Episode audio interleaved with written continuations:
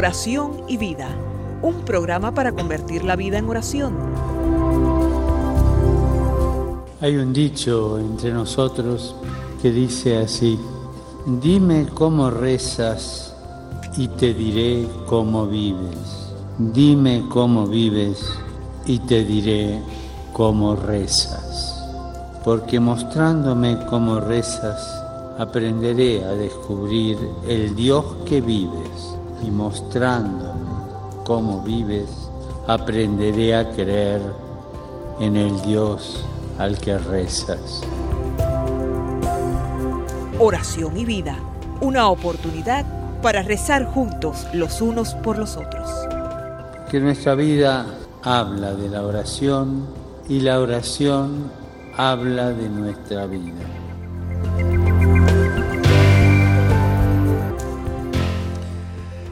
Ven Espíritu Santo, llena los corazones de tus fieles y enciende en ellos el fuego de tu amor. Envía, Señor, tu Espíritu Creador y renueva la faz de la tierra. Oh Dios, que has iluminado los corazones de tus hijos con la luz del Espíritu Santo, haznos dóciles a sus inspiraciones para gustar siempre el bien y gozar de su consuelo. Te lo pedimos por Jesucristo nuestro Señor. Amén.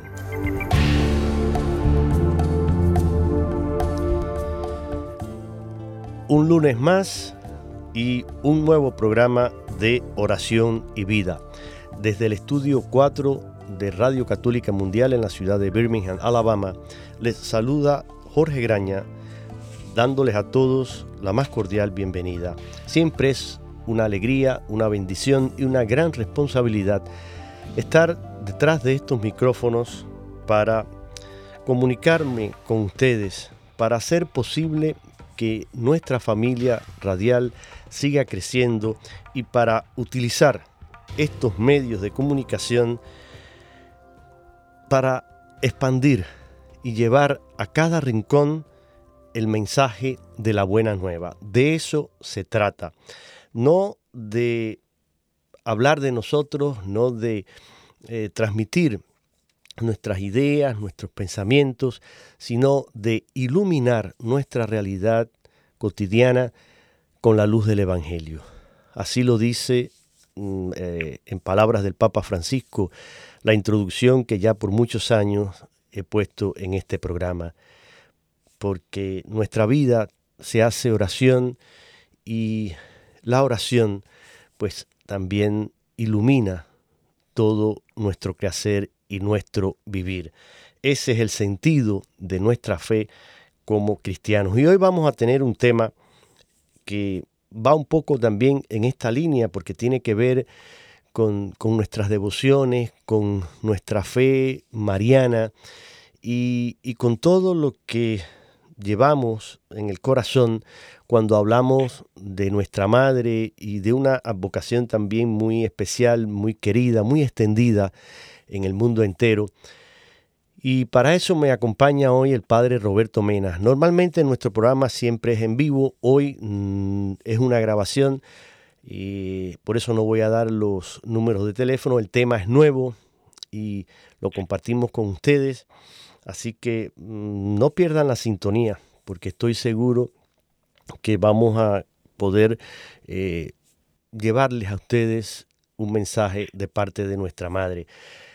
Padre Roberto, muy buenos días para usted, quizás en otras partes del mundo que nos van a estar escuchando en, diferido o, quizás en vivo, pero en, otros momentos, eh, pues será buenos, buenas tardes, buenas noches, pero para todos, pues esa bienvenida y en especial un abrazo, Padre Roberto. Gracias por estar una vez más con nosotros. Pues muchas bendiciones para toda la audiencia y, y qué bien tocar este tema de la Virgen María, ya que pues la fiesta del Carmen recién que se ha celebrado y pues eh, cada mes tenemos muchas celebraciones también de varios santos y en cada pueblo, en cada nación siempre hay muchas devociones, entonces de todo eso estaremos hablando el día de hoy. Así es, y, son muchos nuestros países eh, que tienen como patrona a, a, la Virgen para ustedes en, en Guatemala es eh, Nuestra Señora del Rosario, ¿verdad? Nuestra Señora del Rosario a nivel de todo el país y de la capital es Nuestra Señora de la Asunción. De la Asunción. Oh, sí. Bueno, para nosotros los cubanos es eh, Nuestra Señora de la Caridad, la Virgen de la Caridad, patrona de Cuba. Y, y bueno, pues también eh, nuestra Señora de Chiquinquirá, que se celebró también recientemente, patrona de, Colombia, eh, Nuestra Señora de la Altagracia en, en Santo Domingo, y son muchos, yo no voy a mencionar aquí ahora eh, todos los países que honran a la Virgen bajo una advocación determinada, especial, en la cual ella ha querido manifestarse y, así ha sido recibida con ese amor y esa fe del pueblo. Eh, padre Roberto, para introducir eh, este tema, este programa, porque aunque vamos a, compartir y usted quiere compartirnos este material sobre mm, la tradición de Nuestra Señora del Carmen, todo lo que se asocia a ella y viendo que es una devoción y, una vocación mariana sumamente extendida que tiene que ver pues también con el escapulario que estaremos comentando después más adelante. Pero en general, eh, Padre Roberto, quisiera mencionar esta frase del el gran Santo Tomás de Aquino, quizás uno de los más, si no el más, uno de los más grandes teólogos que ha dado nuestra iglesia. Y el maestro Santo Tomás de Aquino, doctor de la Iglesia, hablando sobre la devoción, dice esta frase. Dice, la devoción no es otra cosa que una voluntad pronta para entregarse a todo lo que pertenece al servicio de Dios. Fíjense bien, las devociones, una recta y ortodoxa devoción, no es otra cosa, en palabras de Santo Tomás, que una voluntad dispuesta a entregarse a todo lo que pertenece al servicio de Dios. Entonces, partiendo de esto, Padre Roberto, la devoción, pues precisamente radica en esa intimidad del que se siente inclinado al servicio amoroso eh, de Dios y, por supuesto, eh, a través de Dios el amor y el servicio a sus hermanos y, por supuesto, cómo no, amar entonces a María, Madre de Dios y de todos los hombres. Pero me parece que esto ya nos puede eh, ir eh, iluminando el camino para lo que queremos hoy conversar. ¿Qué piensa usted, Padre? Sí, claro que sí, creo que Santo Tomás está en el recto camino en enseñarnos acerca de que tiene que ver con nuestra relación con Dios. Eso es lo más importante de entender. ¿Cómo nos relacionamos con Dios? Siempre el ser humano a lo largo de la historia busca la manera de cómo encontrarse con Dios. Hacerlo de una manera recta y correcta, de eso precisamente es eh, la devoción. Y pues eh, San Francisco de Sales, escribió un, libro muy bonito que se llama Tratado de Introducción a la Vida Devota. Sí, es un clásico. sí, y él hablaba claramente de que para poder encontrarnos con Dios necesitamos expresarnos desde la libertad.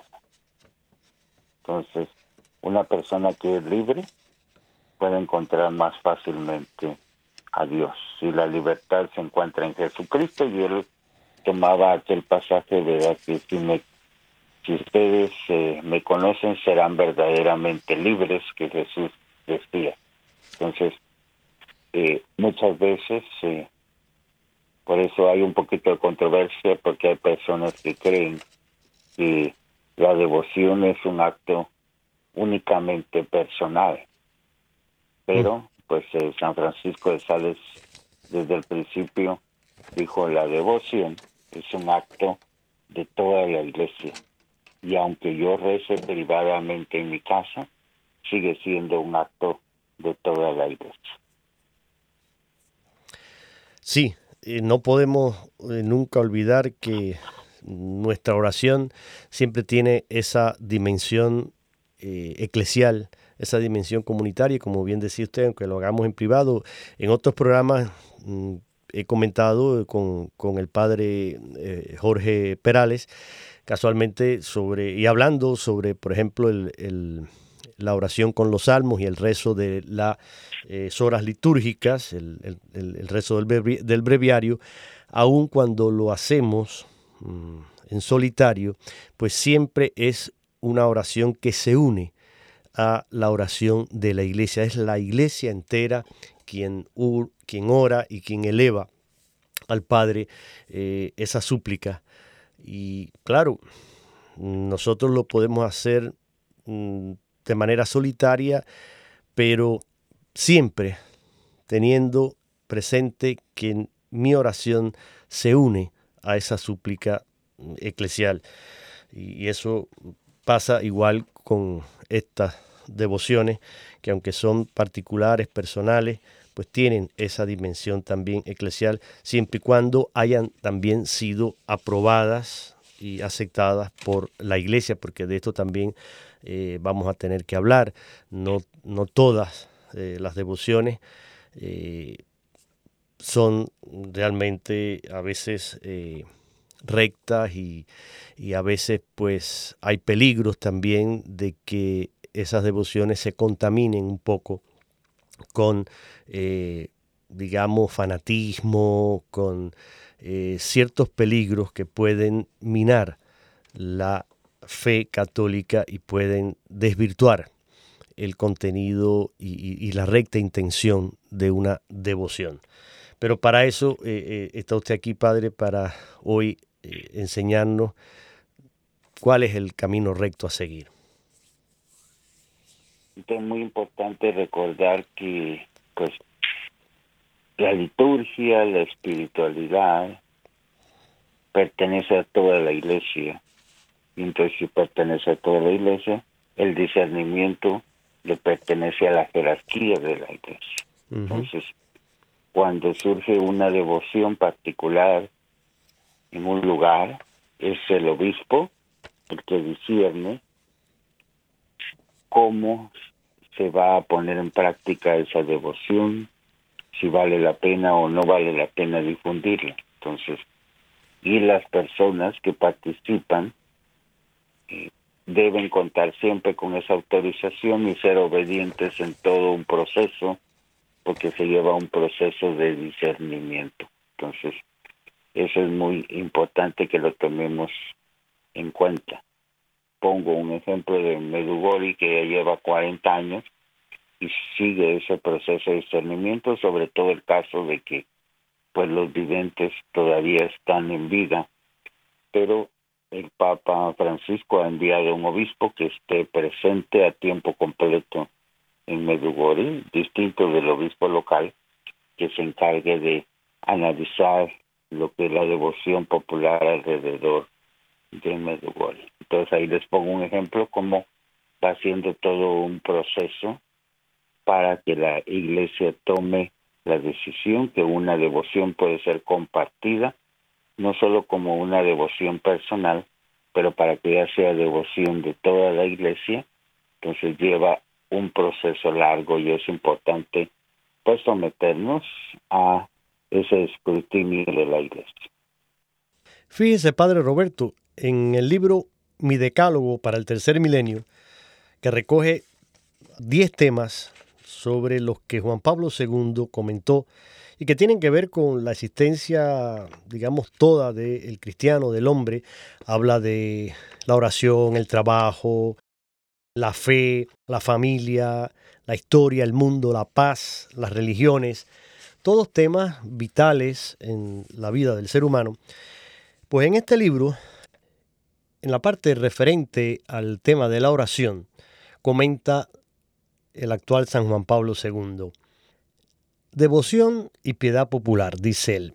Estoy pensando en aquellas devociones que se practican en ciertas regiones del pueblo fiel con un fervor y una pureza de intención conmovedoras, aunque la fe que las sostiene deba ser purificada e incluso rectificada en no pocos aspectos.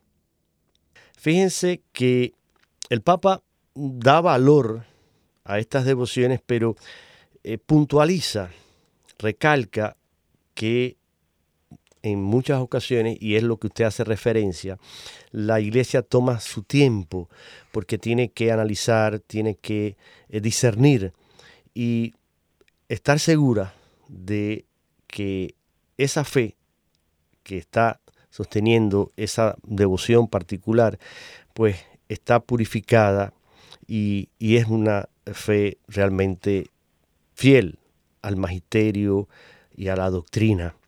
Dice él, estoy pensando a veces en ciertas oraciones fáciles de entender que tantas personas sencillas gustan de repetir.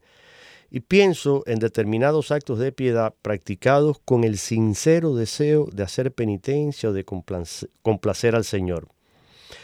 Bajo la mayor parte de estas oraciones o prácticas, junto a los elementos que a veces deben eliminarse, existen otros que bien empleados podrían servir estupendamente para ayudar a progresar en el conocimiento del misterio de Cristo y su mensaje. El amor y la misericordia de Dios, la encarnación de Cristo, su cruz redentora y su redención, la acción del Espíritu Santo en cada cristiano y en la iglesia.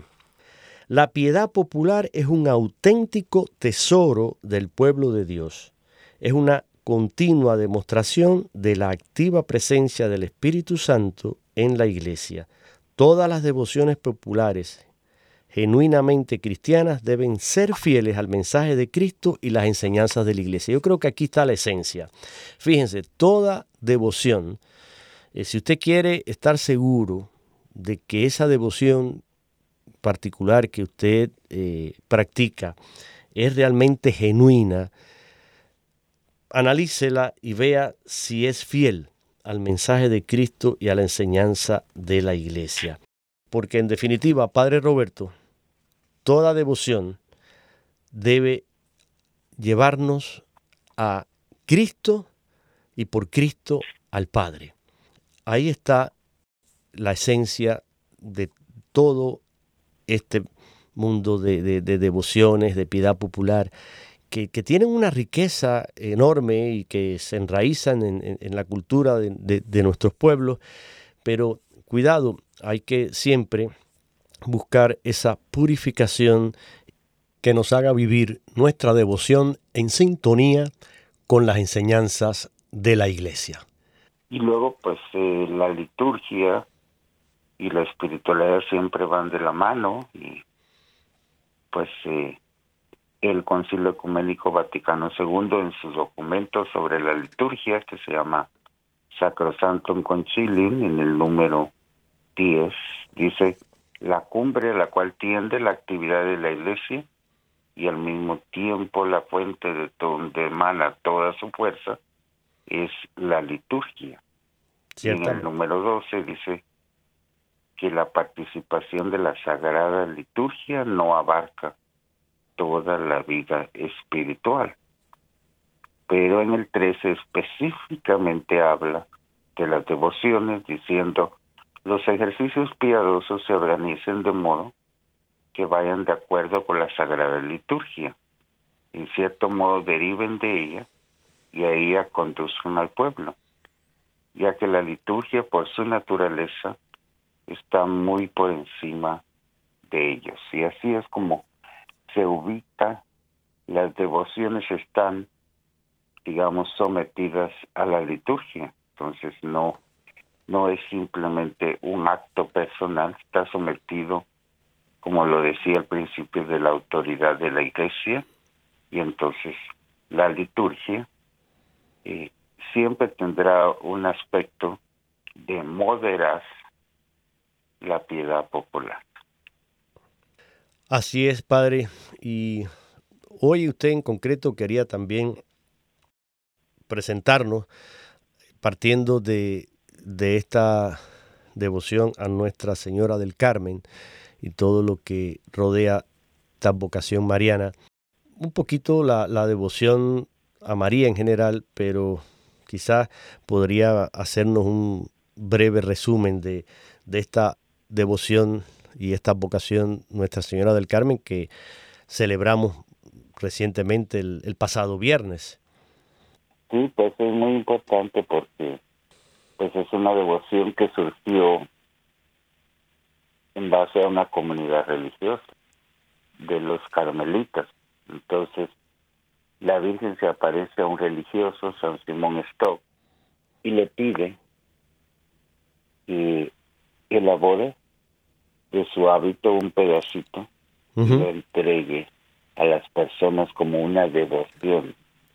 Y la Virgen le dijo que quien pues portara es ese pedazo de tela que llamamos escapulario, que estaría conectado siempre a las oraciones de ellos como religiosos. Entonces a veces se nos olvida eso y personas nada más lo cargan como que fuera pues que un objeto supersticioso, pero es más allá. Entonces, significa la protección de la Virgen Santísima en la vida cotidiana, que la Virgen me va a estar acompañando en cualquier lugar donde estoy. Claro que es una protección maternal de María. Entonces, como cuando una mamá le regala a un hijo un suéter y dice, ah, este me lo regaló mi mamá, y entonces donde quiera, donde voy, me voy a acordar de mi madre. Así es el escapulario. Entonces, hay una conexión directa con la Virgen María, pero también con la devoción de toda una comunidad religiosa. Entonces, recordemos que Santa Teresa de Jesús, pues tenía muy fuerte esa devoción y la entregaba a muchas personas que necesitaban de ese apoyo maternal de María, le entregaba un escapulario. Así que la, la misma reformadora de la orden eh, carmelita también puso el escapulario como una de las formas mejores de conectarse con la Virgen María, como lo es el Santo Rosario también que también está conectado con otra comunidad religiosa de los dominicos. Entonces nos damos cuenta cómo la vida religiosa no se queda en las paredes de un convento, pero que va más allá. Y también los laicos pueden participar de las oraciones de una comunidad religiosa. Entonces, tanto el rosario como el escapulario tienen esa conexión con la vida religiosa y con las oraciones de religiosos y religiosas por el pueblo santo de Dios. Así es, Padre. Y voy a aprovechar, ya que usted mm, ha mencionado ahora el escapulario, vamos después a, ver un poquito también eh, los frutos que produce este escapulario. Pero hablando de él, y antes de mencionar esos tres significados diríamos que puede tener el uso de el escapulario. Quiero poner aquí unas breves palabras de un monseñor que usted conoce, un obispo que usted conoce, monseñor Roberto Cipol, que habla precisamente de esta particular devoción al escapulario. Vamos a escuchar las palabras de monseñor Roberto Cipol. Paz y bien, nuestro Señor Jesucristo, soy su amigo Monseñor Roberto Cipol, acompañándolo siempre. El Santo Escapulario, sabes que San Alfonso María Ligorio, que fue un gran devoto de la Virgen, te recomiendo un libro de él, búscalo en internet, Las Glorias de María, te vas a deleitar al Papa Francisco, le encanta ese libro, Las Glorias de María de San Alfonso María Ligorio. Él usó el escapulario toda su vida. Y cuando se murió lo enterraron y al sacar sus restos para la canonización, encontraron que se había desintegrado todo su cuerpo y su escapulario estaba intacto. ¿De dónde viene el escapulario? El escapulario es un delantal que usaban los monjes para no desgastarse el hábito. Y la Virgen María en Inglaterra se le apareció a San Simón Stock y le dijo que que muriera con este escapulario, ella lo libraba de la condenación eterna. Después un papa tuvo una visión de que todo el que moría con el escapulario, el sábado siguiente, la Virgen los libraba del purgatorio y se lo llevaba al cielo. Pero yo te digo una cosa por experiencia, el escapulario es un sacramental, que cuando tú lo llevas, a mí me lo impuso Monseñor Bacalao cuando hice mi primera comunión a los siete años. Desde entonces yo trato de usar el escapulario y me da una fuerza contra el diablo tremenda. Yo lo he terminado interpretando así desde mi cabeza, que inventa mucho. Cuando tú te pones el escapulario, tú cargas el manto de la Virgen María es el manto de la Virgen María. En Fátima, la Virgen apareció con el escapulario en la mano. Y cuando tú cargas el escapulario, como que el diablo te ve disfrazado de la Virgen y sale corriendo. No se mete contigo, sabe que tú eres propiedad de la Virgen. Es un medio tan bello de salvación, de protección, de la gracia de Dios con nosotros. Así que yo te recomiendo. Y si no lo consigues en una tienda, mira, dos tiritas, dos pedacitos de tela marrón y te lo pone en Miranda, en el pueblo de Miranda, Estado Carabobo, que lo felicitamos porque hoy es el Día de la Patrona. La gente los hace manualmente. En Chirgua las monjitas, las carmelitas descalzas aquí en Carabobo, cualquier convento carmelita te lo venden el escapulario. Lo importante es que si no lo consigues tú mismo te lo haces, ¿verdad? Y viene escápula, son los, homoplatos aquí, los hombros, se llama escápula en latín, por eso escapulario, traje que se guinda en los hombros y lo usamos marrón en honor a la Virgen del Carmen. Así que yo te invito a usar este sacramental maravilloso que te proteja del enemigo y que refuerce todo lo de María que hay dentro de ti. Te bendigo en su nombre, que la Virgen del Carmen me los cuide, en el nombre del Padre, del Hijo y del Espíritu Santo. Amén. Así, con palabras eh, sencillas, con un, lenguaje muy de pueblo, eh, pues Monseñor eh, Roberto Comentaba su devoción escapulario y como este sacramental utilizado con la recta fe y devoción, pues puede eh, llevarnos a ese amor a la Virgen y a ese rechazo al pecado y a todo lo que pueda significar alejarnos de la gracia de Dios. ¿Qué le ha parecido, Padre? Pues muy bien, porque sí está enfatizando este aspecto de protección y bendición de la Virgen Santísima a aquellos que poseen el escapulario. Recordemos que pues los carmelitas sugieren que la persona que se va a imponer el, el escapulario sea un sacerdote que se lo ponga y que la persona se haya confesado y que se realice durante la Santa Eucaristía. Exacto. Y ahí miro la conexión entre la espiritualidad, la liturgia y la devoción popular. Entonces, eso es muy importante, que es eh, un compromiso, no es simplemente que lo pongo para ahuyentar el mal, sino que eso es una consecuencia pero lo más importante es mi devoción a la Virgen Santísima, que yo confío en la intercesión maternal de María en cada acto de mi vida. Y por eso porto el escapulario. Correcto. Una señal, un símbolo de la protección maternal de nuestra madre para cada uno de nosotros. Entonces, por eso es tan importante. Lo decía yo la conexión también con las oraciones de una comunidad religiosa. Así es, padre. Y, Por eso me llamaba la atención mucho lo que él estaba diciendo, pues porque grandes santos de la iglesia, San Alfonso María Ligorio y pues eh, muchos otros santos de la iglesia han promovido el escapulario, incluyendo el Papa Juan Pablo II. Entonces, qué importante es para nosotros que eh, lo vivamos como un acto espiritual. Incluso los carmelitas sugerían cuando la persona se levantara y se pusiera el escapulario, tomara conciencia de que la Virgen María está conmigo en cada acto que realice desde este día en la mañana hasta que me acueste. La Virgen María estará acompañándome a través de este escapulario. Así es, Padre.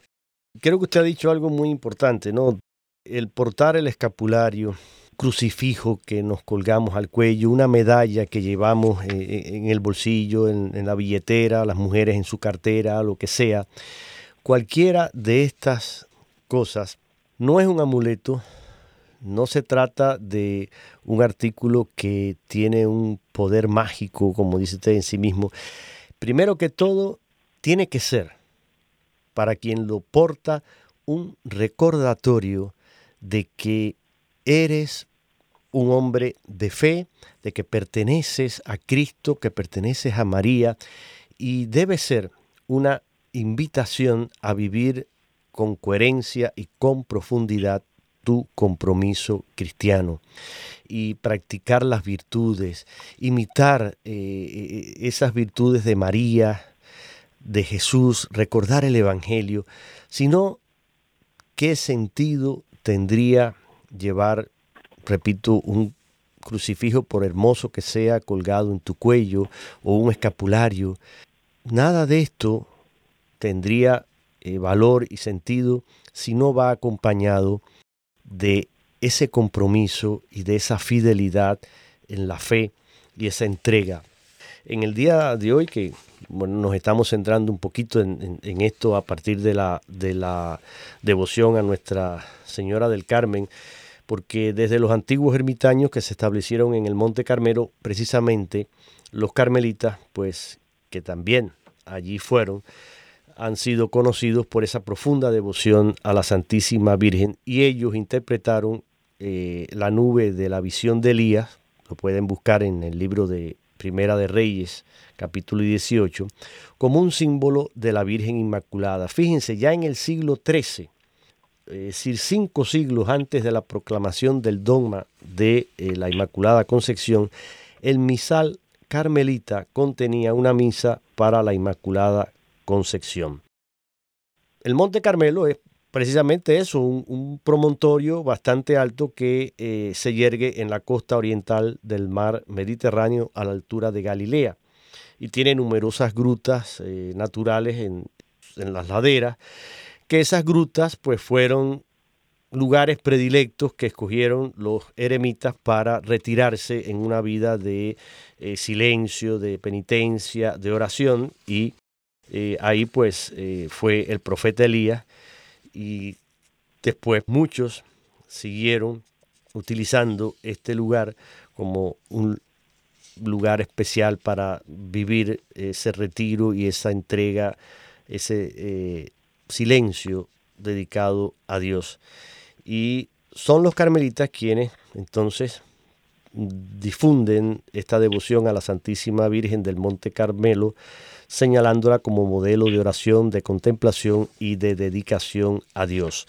Ya vimos que este escapulario brota de esa aparición de la Virgen a San Simón Stott, que fue eh, general de la orden eh, carmelita, y María le entrega y le, dice que quien porte eh, ese escapulario pues va a recibir su amparo y, protección. Y precisamente San Simón Stock y los carmelitas pues comenzaron a llamar a María la flor del Carmelo, estrella del mar, y suplicaron siempre protección para la orden. Y este eh, signo pues del escapulario que la Virgen le entrega a San Simón Stock le dice, este debe ser un signo y privilegio para ti y para todos los carmelitas, quien muera usando el escapulario no sufrirá el fuego eterno. Pero Padre, antes de irnos a una, a una canción, tres significados que voy a enumerar de este eh, escapulario. Uno, el amor y la protección maternal de María. Si portas y llevas contigo, usas el escapulario, debe ser un signo de que el amor y la protección material, eh, perdón, maternal, el amor y la protección maternal de María te acompañan. Es un signo también de pertenencia a María y es un recordatorio también de el suave yugo de Cristo Carguen sobre ustedes mi yugo y aprendan de mí porque soy paciente y humilde de corazón. Así encontrarán alivio porque mi yugo es suave y mi carga ligera, dice Jesús en el Evangelio de San Mateo, capítulo 11, versículos 29 al 30. El escapulario simboliza ese yugo que Jesús nos invita a cargar, pero que María nos ayuda a llevar. Quien lleva el escapulario, pues debe identificarse como católico sin temor a los rechazos y dificultades que ese yugo le traiga. Como hemos venido diciendo a lo largo del programa, hay que vivir lo que realmente profesamos y lo que decimos creer. Si esto no se hace vida y no lo llevamos eh, dando testimonio de esa fe, pues de nada nos serviría. Si le parece, Padre Roberto, ya que estamos hablando de, de María y de estas devociones, quisiera que en la voz de Katie Márquez hiciéramos oración con esta canción que ella titula Madre María.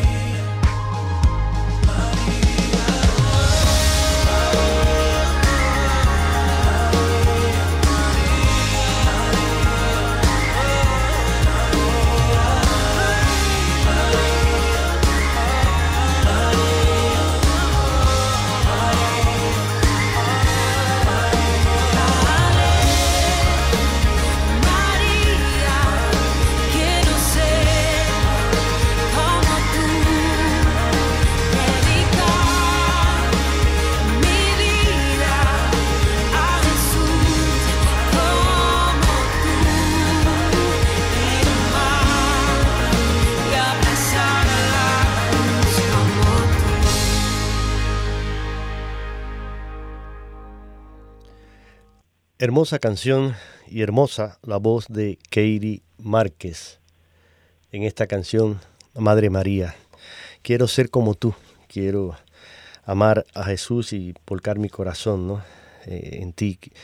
Creo que son canciones que inspiran y elevan el alma en oración, en este caso, pues a la Virgen María. Padre Roberto, el tiempo va avanzando, no sé más cosas que usted mm, tenga ahí para compartir con nosotros. Me gustaría también, mm, si nos queda un chance, pues hablar de algunas de las devociones marianas más destacadas, mm, las fiestas a la Virgen, eh, el Rosario, eh, el Ángelus, el Escapulario ya hemos hablado, las tres Ave Marías, el sábado Día de la Virgen. No sé qué más material que usted tiene quiere compartir también con nosotros. Bueno, pues eh, lo que yo quería compartir es alrededor de el directorio de la piedad popular y la liturgia que vino desde el año 2002 con Juan Pablo II, pues él toca este tema de lo que es la devoción mariana porque es en el fondo de lo que estamos nosotros hablando. Entonces, la veneración a la Madre de Dios, que se manifiesta de muchas maneras, entonces, él ahí, pues la comisión de la liturgia que hizo el documento y que el Papa después lo aprueba, dice que se pueden diferenciar en la devoción mariana cuatro aspectos. Primero, la veneración, porque se reconoce la excelencia de la Madre de Dios. Luego, el amor, porque amar a Cristo es amar a María y amar a María es amar a la iglesia de Cristo. Luego el aspecto de la invocación, porque se invoca a María como nuestra intercesora. Y por último, la imitación de las virtudes. Y pues va resumiendo lo que es la devoción mariana en los tiempos de los ejercicios de piedad mariano, luego la celebración de la fiesta, en general las fiestas marianas, y luego el sábado, como tú decías, dedicado a la Virgen Santísima, luego tridos, novenas marianas, septenarios, luego algunos ejercicios de piedad recomendados por el magisterio, como son escucha orante de la palabra de Dios, el Angelus, el Regina Cheli, el Rosario, las letanías de la Virgen María, la consagración o entrega a María y luego el escapulario del Carmen y también la medalla milagrosa, porque también las medallas marianas tienen una tradición en la iglesia y himnos y también el arte dedicado a la Virgen María. Entonces, ven cómo la espiritualidad mariana eh, está presente también en la liturgia. Entonces, creo que es muy importante enmarcarlo desde la liturgia para entenderlo no solamente como devoción, pero entenderlo como parte de que el pueblo alaba a Dios en la liturgia. Entonces, ahí podemos enmarcar lo que es cualquier devoción mariana. Excelente, Padre. Y siguiendo por este camino, voy a citar aquí también un documento del Concilio Vaticano II en la Constitución eh, Lumen Gentium, Luz de la Gente, en el número 66, haciendo referencia a la naturaleza y el fundamento del culto a la Virgen María, nuestra bienaventurada Virgen en la iglesia, dice lo siguiente, y, creo que esto pues también mm, nos da eh, una luz sobre por qué y cómo la iglesia cuida y promueve este culto a la Santísima Virgen. Dice así, María, que por la gracia de Dios, después de su Hijo, fue exaltada por encima de todos los ángeles y los hombres en cuanto a que es la Santísima Madre de Dios, que tomó parte en los misterios de Cristo, con razón es honrada con especial culto por la Iglesia. Y en efecto, desde los tiempos más antiguos, la bienaventurada Virgen es honrada con el título de Madre de Dios, a cuyo amparo los fieles, en todos sus peligros y necesidades, acuden con sus súplicas. Especialmente desde el concilio de Éfeso, el culto del pueblo de Dios hacia María creció admirablemente en la veneración y el amor, en la invocación e imitación, según las palabras proféticas de ella misma. Me llamarán bienaventurada todas las generaciones porque hizo en mí cosas grandes el poderoso. Una cita de el Magnificat.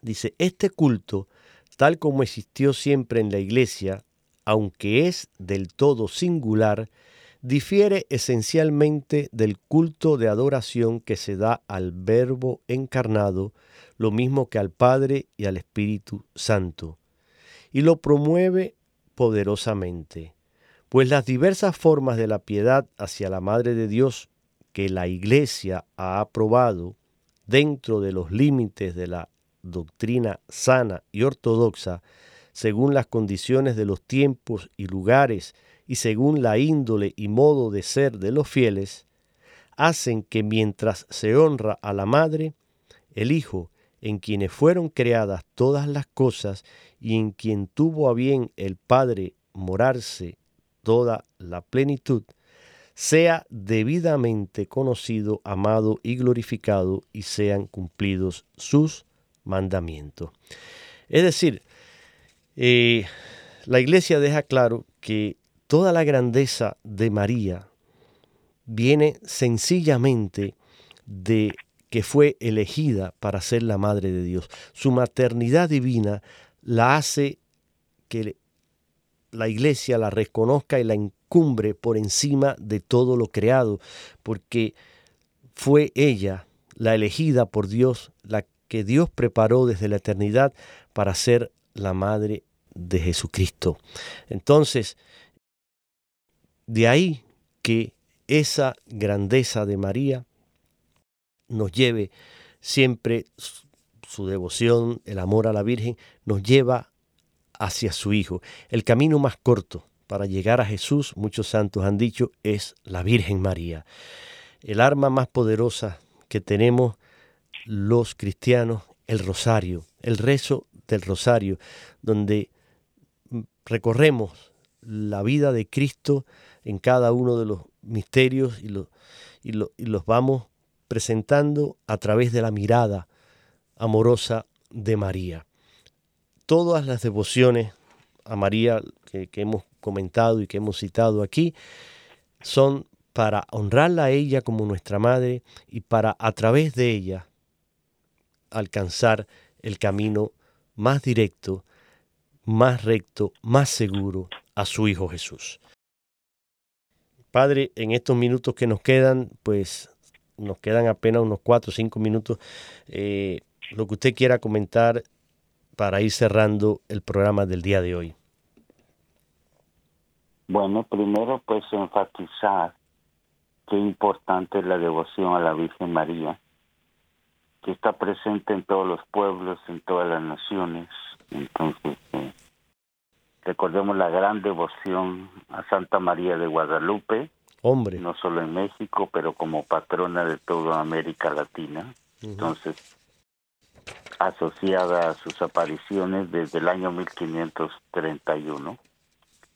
Y pues que varios documentos de la Iglesia enfatizan esta relación de que hemos hablado hoy de muchas maneras entre la evangelización y la religiosidad popular. La religiosidad popular no puede ser un obstáculo para conocer a Cristo, más bien nos ayuda. Y el culto mariano está relacionado con la presencia de María a lo largo del año litúrgico. No hay un mes en donde no haya una fiesta mariana.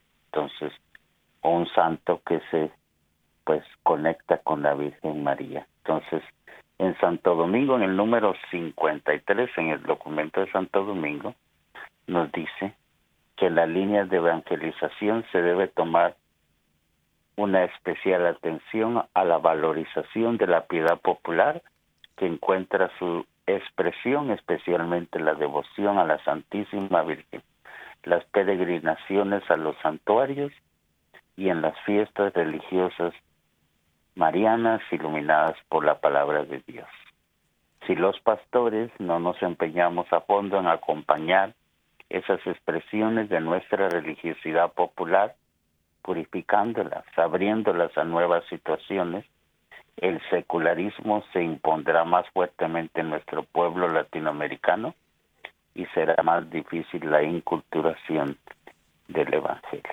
Entonces, qué importante es la devoción mariana y conectada a la liturgia y a la espiritualidad. Entonces, así viviremos todas las devociones que tengamos dentro de este marco y se transformarán en eclesiales y evangelizadoras y cuando se realizan en un barrio, en la familia, pueden hacer que la familia se una más y de esa manera pues eh, son los frutos espirituales que las devociones van teniendo cuando en los barrios se saca una imagen y se hacen procesiones. Ayuda a esa conexión. En los momentos más difíciles de México, pues se ha sacado la Virgen de Guadalupe para bendecir al pueblo.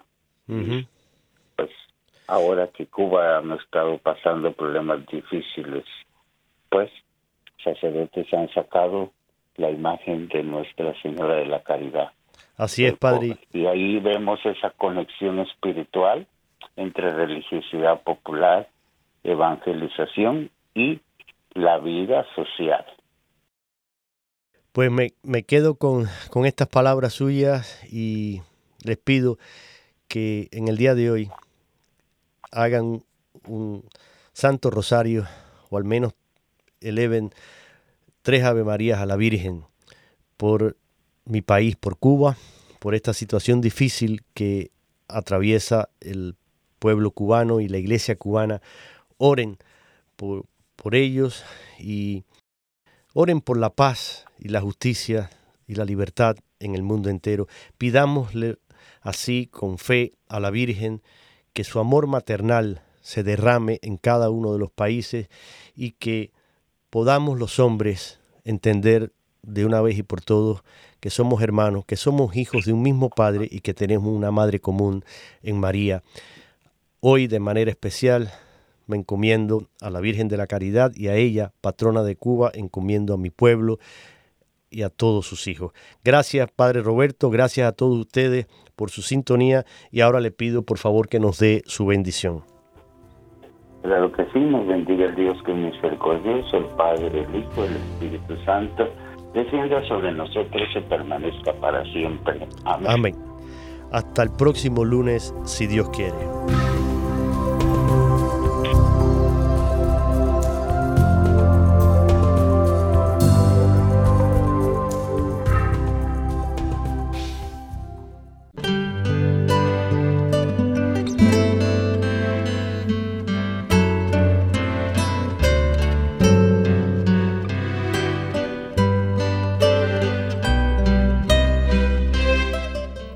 Sabiduría es la tierra que Yahvé afirmó.